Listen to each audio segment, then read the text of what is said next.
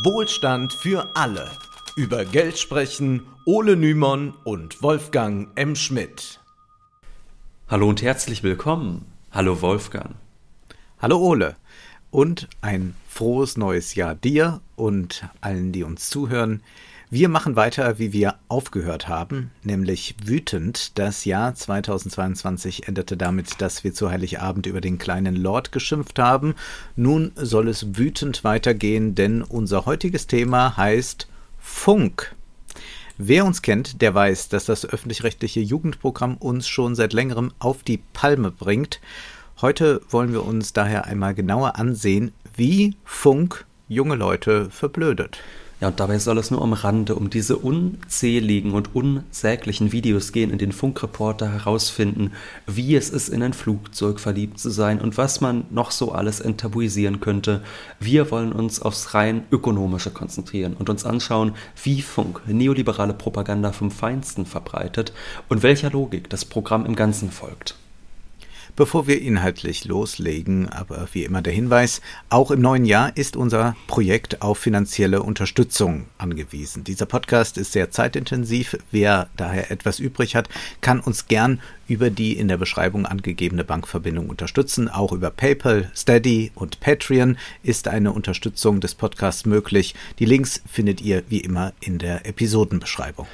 Außerdem freuen wir uns, wenn ihr unseren Podcast an Freunde und Verwandte weiterempfehlt und wenn ihr uns auf Twitter und Instagram folgt. Auch dort betreiben wir ökonomische Aufklärung und teilen neue Folgen und Informationen zu gemeinsamen Veranstaltungen.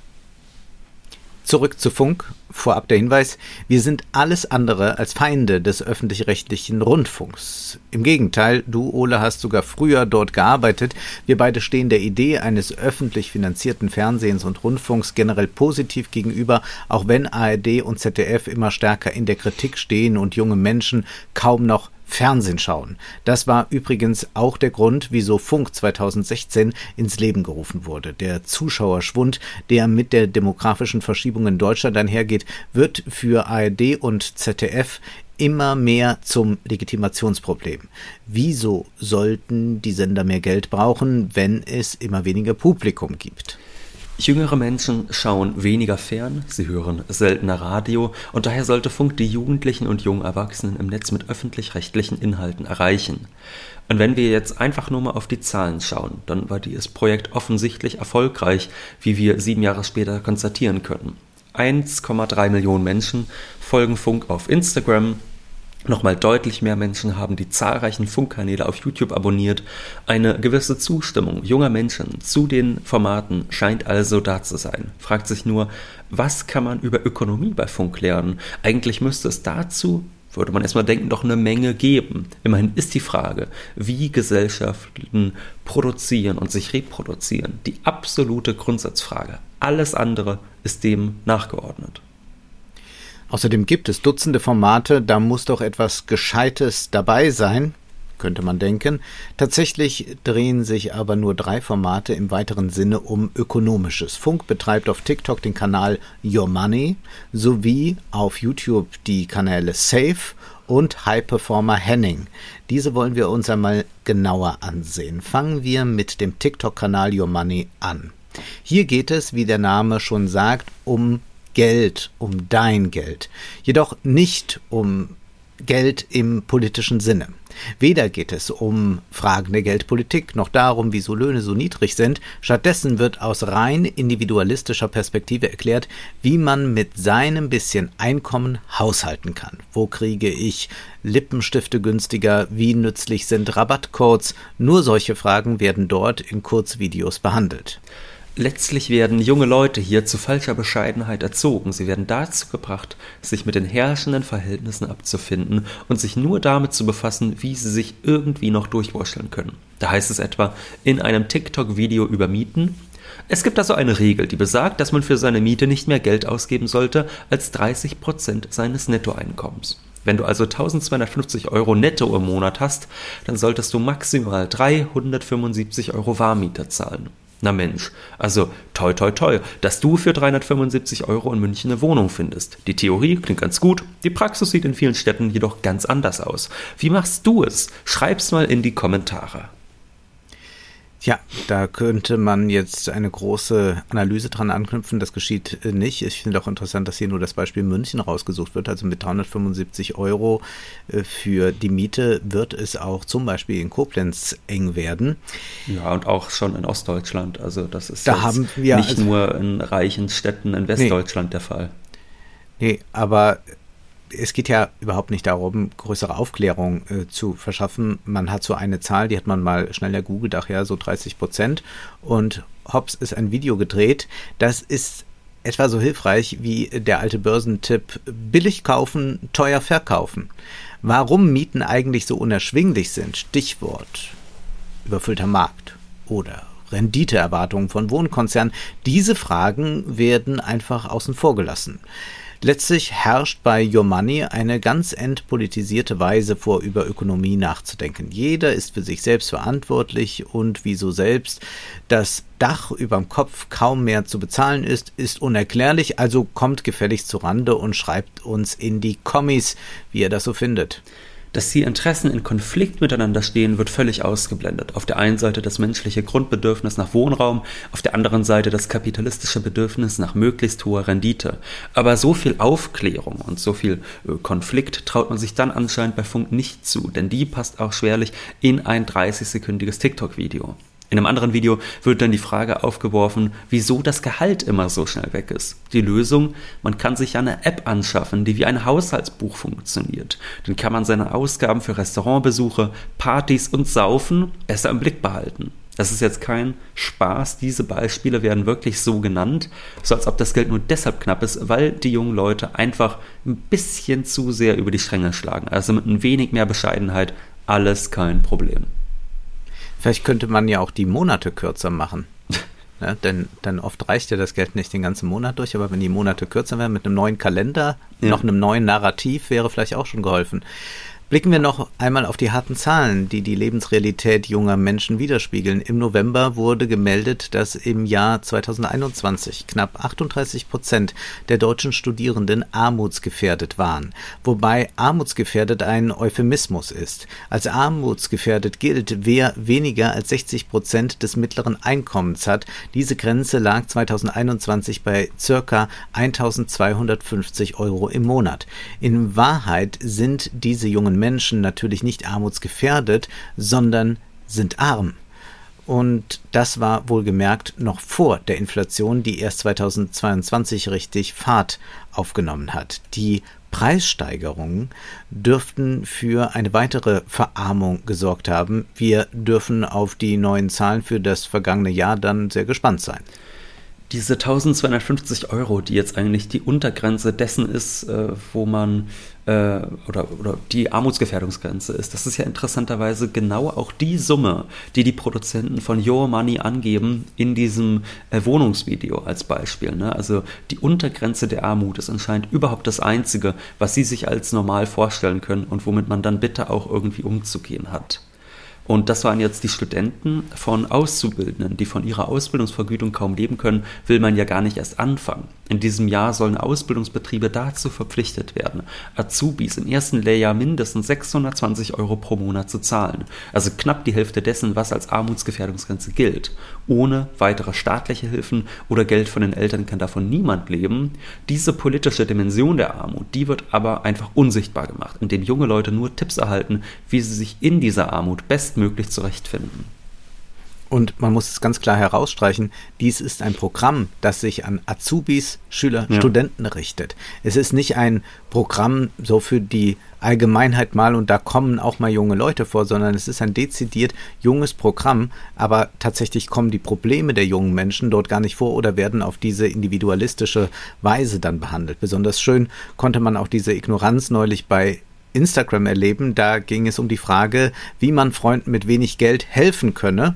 Und da hieß es dann in dieser Instagram-Kachel, Zitat, Mehr als jeder Fünfte unter 25 leidet in Deutschland unter Jugendarmut oder ist davon gefährdet. Betroffene müssen im Alltag oft verzichten, zum Beispiel auf Kino, Kaffee trinken, Fitnessstudio oder Sportvereine. Sie können weniger mit Freundinnen machen. Akzeptiert, dass eure Freundinnen weniger Geld haben. Das ist normal und niemand kann was dafür. Ja, cool und normal, sagt man dazu heutzutage. Da kann einfach keiner was für. Immerhin, da gab es mal einen kleinen Shitstorm und sofort folgte die Entschuldigung. Ein völlig halbherziger Post, der erstmal sagte, ja, das äh, hat eine Redakteurin von uns gemacht, die war auch mal armutsbetroffen, so frei nach dem Motto, wer betroffen ist, der hat dann eigentlich auch die Erkenntnis äh, gleich schon mitverbucht. Und dieser Beitrag, der schloss dann noch mit den Worten, immer mehr Deutsche sind arm. Wer einmal arm ist, der bleibt statistisch länger unter der Armutsgrenze als früher. Das könnte vermieden werden. Die Politik könnte mehr gegen Armut tun. Das ist schon fast frech wie lustlos diese Entschuldigung und Klarstellung ist. Erklärt wird hier gar nichts dazu, wie, Armer, wie Armut zustande kommt und es ist ja völliger Unfug zu sagen, die Politik würde leider Gottes zu wenig gegen Armut tun. Es ist ja viel schlimmer. Die Politik dieses Landes hat jahrelang daran gearbeitet, Sozialleistungen zu kürzen, flexiblere Arbeitszeitgesetze durchzuprügeln, um das deutsche Kapital zu stärken. Gerhard Schröder, der lobte sich beim Weltwirtschaftsforum in Davos ja wortwörtlich dafür, einen der größten Niedriglohnsektoren in Europa geschaffen zu haben. Und die ganzen Nachfolgeregierungen, die haben dieses Elend ja immer weiter verwaltet, haben Hartz IV ähm, so weit äh, runtergerechnet, wie es nur ging. Das Existenzminimum haben Menschen sanktioniert, also das Existenzminimum nochmal gekürzt. Das haben die ja nicht äh, gemacht, weil sie ein bisschen schusselig sind und nicht merken, dass es Armut gibt, sondern umgekehrt. Das haben sie ganz bewusst hergestellt. Heißt aber jetzt Bürgergeld ist ein schöner neuer Begriff ja. für eine alte Sache. Das ist, ist eigentlich, ist, es wird ja nur noch Aus regiert eigentlich nach, nach solchen Marketingformeln. Also ein ja. Unternehmen sagt, gut, es gibt ja dieses Problem, wir wollen es nicht lösen, aber vielleicht kann eine Marketingabteilung uns eine schöne Erzählung basteln, warum jetzt alles super ist. Zurück ja, zu. Vom gute Kita-Gesetz bis zum Bürgergeld geht schon ein ja. kurzer Bogen. Your Money, kommen wir noch darauf zurück, dass die Reallöhne in den letzten Jahrzehnten weit hinter der Produktivitätsentwicklung geblieben sind, dass die letzten Bundesregierungen durch neoliberale Arbeitsmarktgesetze dafür gesorgt haben, dass sich Menschen für fast jede Arbeit hergeben müssen, sei sie auch noch so schlecht bezahlt. All diese Gründe, die maßgeblich dafür verantwortlich sind, dass das Geld immer knapp ist, werden einfach ignoriert ist es wirklich die reine Verblödung? All diese Fragen sind politischer Natur und bedürfen daher auch kollektiver Antworten. Nötig sind Kämpfe für höhere Löhne oder die Vergemeinschaftung von Wohnraum. Ganz sicher braucht niemand, der wenig Geld hat, Hinweise darauf, dass das Essen in Burgerrestaurants teurer ist als das Kochen am heimischen Herd oder dass man seine Ausgaben doch priorisieren solle. Arme Menschen wissen, dass Restaurants teuer sind und dass man nicht bei offenem Fenster heizen soll und sie priorisieren die ganze Zeit, weil sie gar keine andere Möglichkeit haben. Es ist blanker Hohn. Kaum besser ist ja der YouTube-Kanal Safe, ehemals Pocket Money. Auch hier geht es vor allem ums individuelle Klarkommen im System. Lohnt es sich, verlorenes Gepäck zu versteigern? Äh, zu ersteigern und den Kofferinhalt weiter zu verkaufen? Wie geht günstige Skincare? Um solche weltbewegenden Fragen geht es, oder in den Worten von Funk, lohnt sich die neue App wirklich? Mit welchem Nebenjob kann ich richtig Kohle verdienen? Und wo lauern überall richtig miese Scams und Abzocken? Host und Wirtschaftspsychologin Dina findet heraus, wie all das funktioniert und probiert's für dich aus. Mensch, Nichts gegen Informationen zum Verbraucherschutz, aber eine wirkliche Aufklärung über ökonomische Zusammenhänge findet man auch hier nicht, sondern nur Tipps, wie man sich sein knappes Einkommen bestmöglich einteilen kann und welche Side-Hustles sich lohnen. Inhaltlich sind die Videos ähnlich schlecht wie die von Your Money, weshalb wir uns nicht weiter damit aufhalten wollen. Denn das Schlimmste kommt ja jetzt noch. Wir sprechen jetzt über den YouTube-Kanal High Performer Henning. Da klingelt irgendwas. Das klingt ja so verdächtig wie dieser äh, neoliberale Instagram-Kanal Hedgefonds Henning. Aber Wolfgang Funk wird doch jetzt nicht äh, jungen Leuten von so einem Meme-Produzenten die Welt erklären lassen, oder? Äh, doch, aber Ole, du musst natürlich diese Ironie verstehen. Ja. ja, das ist ja nur so halb neoliberal. Mhm. Es geht ja auch so um diese, diese, dieser ironische Umgang mit der ganzen Sache. Und natürlich ist es längst äh, hegemonial geworden äh, bei den Neoliberalen, dass sie sich selbst ironisieren, weil ja. sie sich damit natürlich auch immunisieren können. Also auch Christian Lindner produziert ja äh, bei seinen Wahlkampfauftritten, konnte man es sehen, immer wieder Meme-Content. Äh, so ein Satz wie aus dem Weg Geringverdiener ist selbstverständlich einer, der äh, immer halb ironisch vorgebracht wird, aber natürlich nur deshalb, um sich ein bisschen zu schützen davor, dass man angegriffen werden könnte als Neoliberale, mhm. sondern man macht das alles mit einem Augenzwinkern und hat äh, damit eigentlich äh, gerade bei jungen Leuten, und hier kann man es, glaube ich, auch nochmal deutlich sagen, vor allem bei jungen Männern, äh, die FDP als äh, ja ein, ein, äh, ein Lifestyle Projekt äh, auserkoren und äh, selbst diese ganzen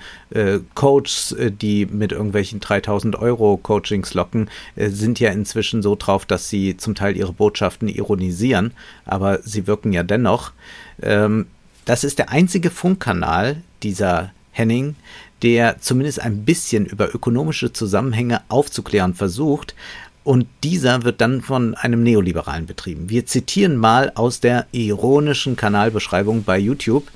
Aus dem Weg Geringverdiener. Ein satirischer, selbstironischer Blick auf die Welt der High-Performer. Hier gibt's Videos zu Persönlichkeiten, Unternehmen und Ereignissen aus Wirtschaft und Finanzen mit einer gesunden Portion Do-it-yourself-Wirtschaftskriminalität. Schau dir die Videos nur an, wenn du zu den oberen 1% der Gesellschaft gehörst und während deines Target-Uni-Studiums den Höchststeuersatz für den Staat erwirtschaftest oder FDP wählst oder Hedgefonds-Henning folgst. Ha, selten so gelacht. Ja, ha, ha, ha. So viel zum Thema linksgrüner Rundfunk. Wirtschaft wird hier erklärt von Leuten, die eine neoliberale Meme-Seite haben, die in ihrem eigenen Shop T-Shirts in FDP-Layout verkaufen. Da gibt es auch ein schönes Bild, wo Christian Lindner dieses T-Shirt hochhält. Ich bin jetzt wenig an Skandelchen interessiert. Und mich interessiert auch nicht der Parkettpreis irgendwelcher Fernsehintendanten. Aber was mich mal interessieren würde, wäre, wie so ein Format zustande kommt. Denn bei Funk heißt es immerhin zum Selbstverständnis auf der eigenen Website, bei uns schwingt immer der öffentlich-rechtliche Auftrag mit. Das bedeutet, dass es bei uns keine Werbung und keine Produktplatzierungen gibt. So können wir jungen Talenten ermöglichen, Inhalte zu erstellen, die unabhängig von finanziellen und politischen Einflüssen sind. Nur fragt man sich dann, wie kann es denn sein, dass am Ende von so einem High-Performer-Henning-Video dann der Finanzminister Christian Lindner auf einmal erscheint, der dann in die Kamera folgende Worte spricht. Wer äh, Spaß hat am Kapitalmarkt ähm, und Spaß hat daran, dass bestimmte Dinge einfach witzig aufgespießt werden, der muss Henning folgen. Moment. T-Shirts in FDP-Layout Grußbotschaften vom FDP-Finanzminister auf einem öffentlich-rechtlichen YouTube-Channel anscheinend überhaupt kein Problem für Funk und deren journalistisches Selbstverständnis. Es ist übrigens auch nicht im geringsten ersichtlich, wer eigentlich für diese Inhalte letztlich verantwortlich zeichnet. Da muss man sich schon durch das halbe Netz klicken, um die Verantwortlichen hinter High Performer Henning zu finden. Auch diese Intransparenz ist eigentlich ein No-Go. Aber schauen wir uns mal die Inhalte an. Äh, die sind in etwa so schlimm, wie es der vorgetragene Ankündigungstext vermuten vermuten lässt, mit ganz viel Augenzwinkern natürlich, aber eigentlich sind es dann neoliberale Erzählungen.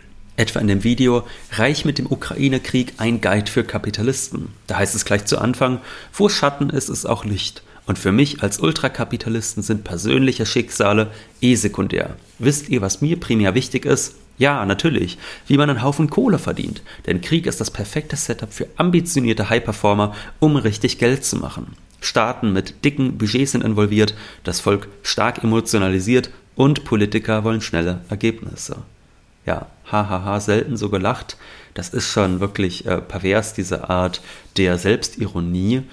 Äh, das Abgeschlachte von Menschen für ihre Staaten als dornige Chance, da wäre Christian Lindner sicherlich stolz. Die tollen Tipps von Henning lauten dann, man kann in Waffenunternehmen investieren, billige Wohnungen in schlechter Lage an Ukrainer untervermieten und das Geld dann direkt vom Staat kassieren. Oder man könnte in die Solarbranche gehen, wenn man eher so linksgrün drauf ist.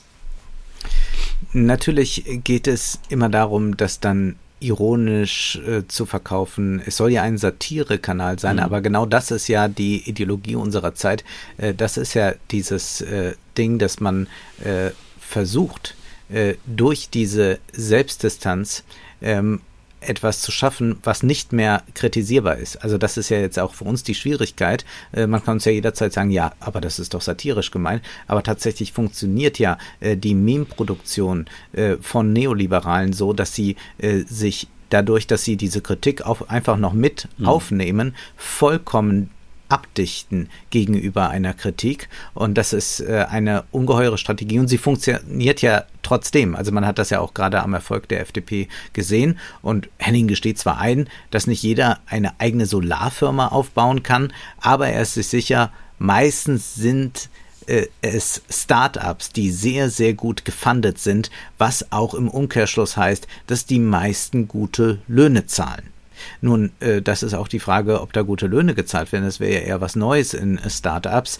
Insbesondere die ersten beiden Tipps, also dass man in Waffen investieren und Ukrainern schlechte Wohnungen vermieten soll, werden natürlich wieder mit dieser Selbstironie verkauft, damit man sich notfalls immer retten kann. Es ist ja alles nur halb ernst gemeint, dass die neoliberale Agenda aber keineswegs nur vorgeschoben ist, sondern der eigentliche Zweck des Kanals ist, kann man dann wunderbar studieren, wenn Henning darüber redet, warum eigentlich die einen arm und die anderen reich sind.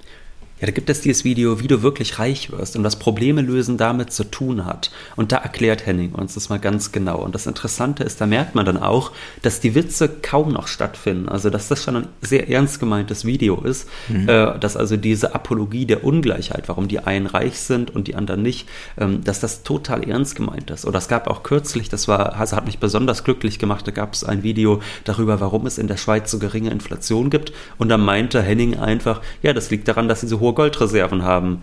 Und äh, dann können sie ja ihr Gold verkaufen, Schweizer Franken einziehen und dann sinkt dadurch die Inflation, weil es weniger Geldmenge gibt. Dann fragte jemand in den Kommentaren, ja gut, das ist ja eigentlich monetaristischer Quatsch, also kannst du das irgendwie mal belegen. Und dann hat er da einfach so einen Link drunter gepostet von so einem Goldverkäufer, also von so einer, äh, ich weiß nicht, Lobbyorganisation oder so für Goldverkauf. Also das wäre ein Toll. bisschen so, als würde man Markus Krall fragen, Herr Krall, ist es eine gute Idee, sich mit Gold gegen die Inflation zu sichern? Also totaler Wahnsinn. Aber am schönsten ist sicherlich dieses Video, wie du wirklich reich wirst und was Probleme lösen damit zu tun hat. Denn dort erklärt Henning uns Folgendes. Die meisten Menschen verdienen ausschließlich ihr Geld durch das Einkommen aus ihrem Job. Das heißt, sie tauschen Zeit gegen Geld. So, ist natürlich erstmal richtig, aber auch eine Binsenweisheit. Die meisten Menschen müssen arbeiten gehen. Erstens, um für andere Profite zu erwirtschaften und zweitens, um irgendwie selbst über die Runden zu kommen. Ist es jetzt für Henning etwas Schlechtes? Nein, er ist der Meinung, dass die damit einhergehende Ungleichheit nicht daraus folgt, dass die einen für den Reichtum der anderen ausgebeutet werden, sondern daraus, dass die CEOs einfach größere Probleme lösen. Zitat, Wert wird bestimmt an der Größe der Probleme, die du löst. Wer bestimmt die Probleme? Die Gesellschaft, wir alle, der gesamte Markt. Also das heißt, je mehr Leute dieses Problem haben, desto größer ist auch der Wert, dieses zu lösen. Um viel Geld zu verdienen, musst du also viele Probleme lösen und möglichst vielen Leuten helfen. Das ist offenkundig Unfug.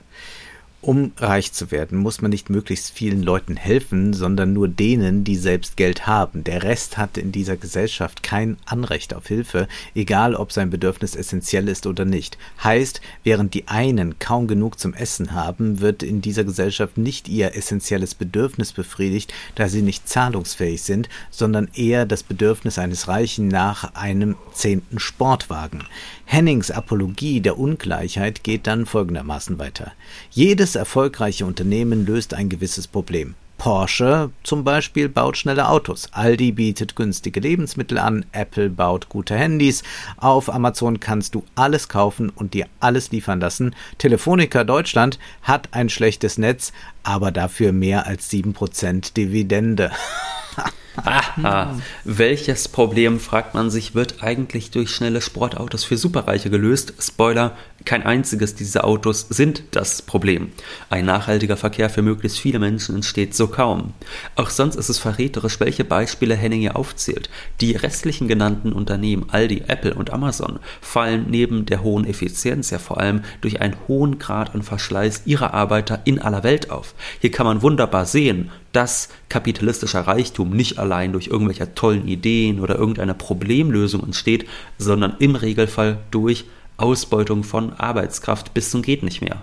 Und die letzte Pointe von Henning, die bringt dann ja gut die Absurdität seiner Argumentation auf den Punkt. Da heißt es ja, Telefonica Deutschland hat ein schlechtes Netz, aber dafür mehr als 7% Dividende. Also von wegen, die Unternehmen sind einfach praktische Problemlöser, die man einfach nur mal machen lassen muss. Das hat der ja eigentlich selbst schon vom Tisch gewischt damit, seine eigene Argumentation.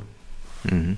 Trotzdem ist sich Henning nicht so blöde, diese Argumentation fortzuführen. Da heißt es dann, und warum verdient der DAX-Manager mehr als die Putzfrau? Ganz einfach, weil der DAX-Manager ein größeres Problem löst als die Putzfrau und damit indirekt mehr Menschen hilft. Klingt unfair, ist aber so. Wenn die beiden ihre Jobs tauschen würden, könnte der Manager ohne Probleme putzen, wenn es eine sehr einfache Aufgabe ist, die jeder schnell erlernen kann. Ein internationales Unternehmen mit zehntausenden Mitarbeitern führen ist ohne jahrelange Erfahrung und Top-Ausbildung fast unmöglich. Das heißt, das Problem Putzen können viele lösen, dementsprechend wird es niedrig entlohnt das Problem DAX-Konzerne erfolgreich führen, vielleicht eine Handvoll in Deutschland. Dementsprechend wird der Job sehr, sehr gut entlohnt. Auf gut Deutsch, Bezahlung ist eigentlich nur eine abhängige Variable von Qualifikation. Es bekommt also jeder, was er verdient. Und damit leben wir eigentlich auch schon in der besten aller Welten, wenn jeder kriegt, was er verdient. Das Recht auf ein Dach über dem Kopf, ordentliche Nahrung, kulturellen Zugang und so weiter. Das verdient also nur, wer hochqualifizierte und marktwirtschaftlich nutzenbringende Tätigkeiten ausführt. Und der Rest, der die essentiellen Arbeiten dieser Gesellschaft verrichtet, der soll mal gucken, wo er bleibt.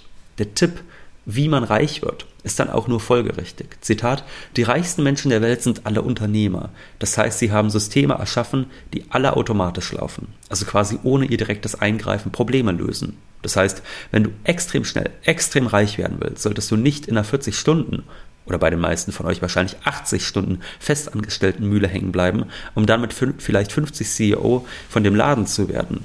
Halt in deinem Alltag Ausschau nach Problemen und wenn du Lösungen dafür findest, versuch sie unternehmerisch zu verkaufen oder dich von Steuergeldern dafür bezahlen zu lassen.